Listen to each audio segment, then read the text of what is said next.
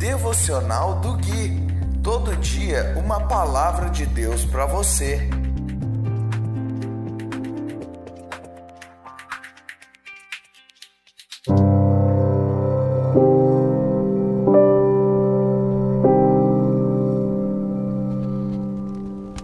Dia 11 de setembro de 2020. Devocional de número 76. Olá, aqui é o Gui e esse é o devocional de número 76, baseado no livro de Salmos. Hoje nós vamos ler o capítulo 22, do versículo 25 até o 31. E diz assim a infalível palavra de Deus: Eu te louvarei na grande congregação, cumprirei meus votos na presença dos que te adoram. Os pobres comerão e se saciarão Todos que buscam o Senhor o louvarão e terão o coração cheio de alegria sem fim. Toda a terra reconhecerá o Senhor e voltará para ele. Diante dele se prostrarão todas as famílias das nações, pois o Senhor reina e governa sobre todos os povos.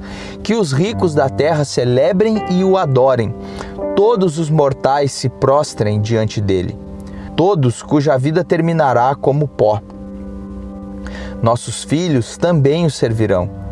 As gerações futuras ouvirão sobre o Senhor.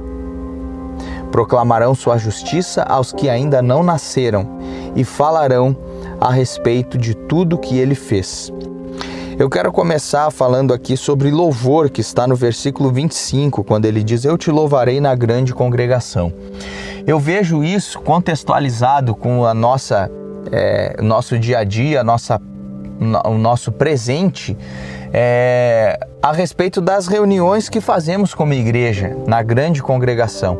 É claro que o salmista aqui ele está falando das reuniões que se faziam no templo, no, no, no antigo pacto, mas nós precisamos entender a realidade do novo pacto. E falando a respeito de louvor, eu quero dizer a você que Deus ele não está preocupado ou melhor, Deus ele não está à procura das nossas, dos nossos louvores que fazemos com canções na grande congregação, nas reuniões é, com os irmãos. Deus não está preocupado se você está cantando muito bem. É, se você pode cantar bem, por favor, faça isso, né? É claro. Mas até nós vamos ver que tem um salmo é, lá no final que fala: cantai bem, né? Tocai bem. Então, mas não é sobre isso que eu quero falar. A verdade é que Deus ele não está preocupado com música. E uma vez eu ouvi é, do ministro de louvor Azaf Borba, que é muito respeitado e é um irmão muito amado na igreja brasileira, na igreja do Brasil, né? E, e ele falou isso: Deus ele não ouve música. E isso é verdade, Deus ouve o nosso coração, Deus ouve o nosso espírito. Então, se nós vivemos uma vida de desobediência e queremos cantar ao Senhor no domingo, no sábado, ou seja, lá que dia que você se reúne com os irmãos, não vai haver valor nenhum. E em algumas passagens da palavra de Deus, Deus mesmo fala: as reuniões de vocês estão me cansando, me dão nojo. Por quê? Porque não obedecem e depois querem fazer reunião. Deus não está preocupado com rituais, irmãos. Deus não, e muito menos agora no novo pacto. Nós precisamos entender isso de uma vez por todas. O templo, que era a figura do passado, onde os homens e mulheres e as famílias se reuniam para cultuar a Deus, o templo hoje somos nós, a igreja de Deus. É onde nós prestamos o nosso culto, não é lá no salão da sua comunidade que você presta o culto a Deus. Você presta o culto a Deus no seu coração. O altar agora é o seu coração. O templo do Espírito somos nós. Então nós cultuamos a Deus 24 horas por dia.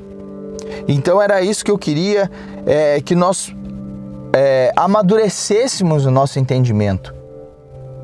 Porque Deus ele não está preocupado com o seu louvor lá na grande congregação, embora tenhamos que fazer isso e fazemos com alegria. Mas a verdadeira essência é o que vivemos interiormente. Quando o salmista fala cumprirei meus votos, ele está falando da fidelidade do seu próprio coração. E eu quero deixar essa palavra com você. Cumpra os votos que você fazia a Deus. Mas os votos aqui é, não são promessas religiosas né? Como nós vemos que algumas pessoas costumam fazer. Olha, se eu receber essa cura, essa essa essa porta aberta em alguma situação, se Deus me favorecer é, é, nesse lado aqui, eu vou fazer uma maratona de 5 quilômetros. Pensa bem, irmão, o que, que Deus vai ganhar com você fazendo uma maratona de 5 quilômetros? Deus não vai ganhar nada com isso. Deus está mais preocupado com outras coisas. E é isso que nós precisamos entender. A Bíblia diz que nós precisamos avançar em conhecer a vontade de Deus. Ele diz aqui no 26, no, no final do versículo: Todos que buscam o Senhor o louvarão. Por que, que o salmista está tendo essa certeza? Porque é claro que todos aqueles que buscam o Senhor vão o louvar, porque terão motivos para fazer isso. Mas eu quero também pontuar algo aqui para você. Nós, no novo pacto, não somos chamados a buscar a Deus.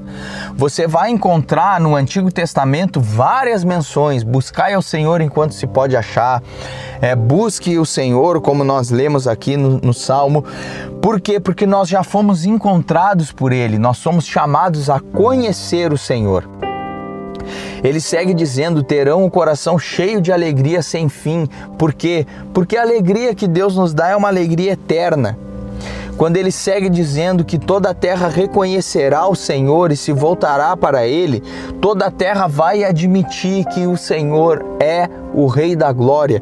Assim como aqueles soldados romanos que, quando viram Cristo crucificado, depois de todo o deboche, depois de violentarem ele, depois de cuspirem no seu rosto, eles olharam e viram o corpo de Cristo ali é, manifestado em Jesus, crucificado, o céu escureceu, é, houve algo o, o, é, na natureza e eles olharam e viram realmente esse homem era o Filho de Deus. E dessa mesma forma vão reconhecer novamente quando ele retornar. Ele diz ali no 29 que os ricos da terra celebrem e o adorem. Isso é uma ordem para que os ricos prestem adoração a Deus. Então, se você que está me ouvindo é alguém abastado financeiramente, se você é rico, adore o Senhor, adore com a sua vida e adore com seus bens.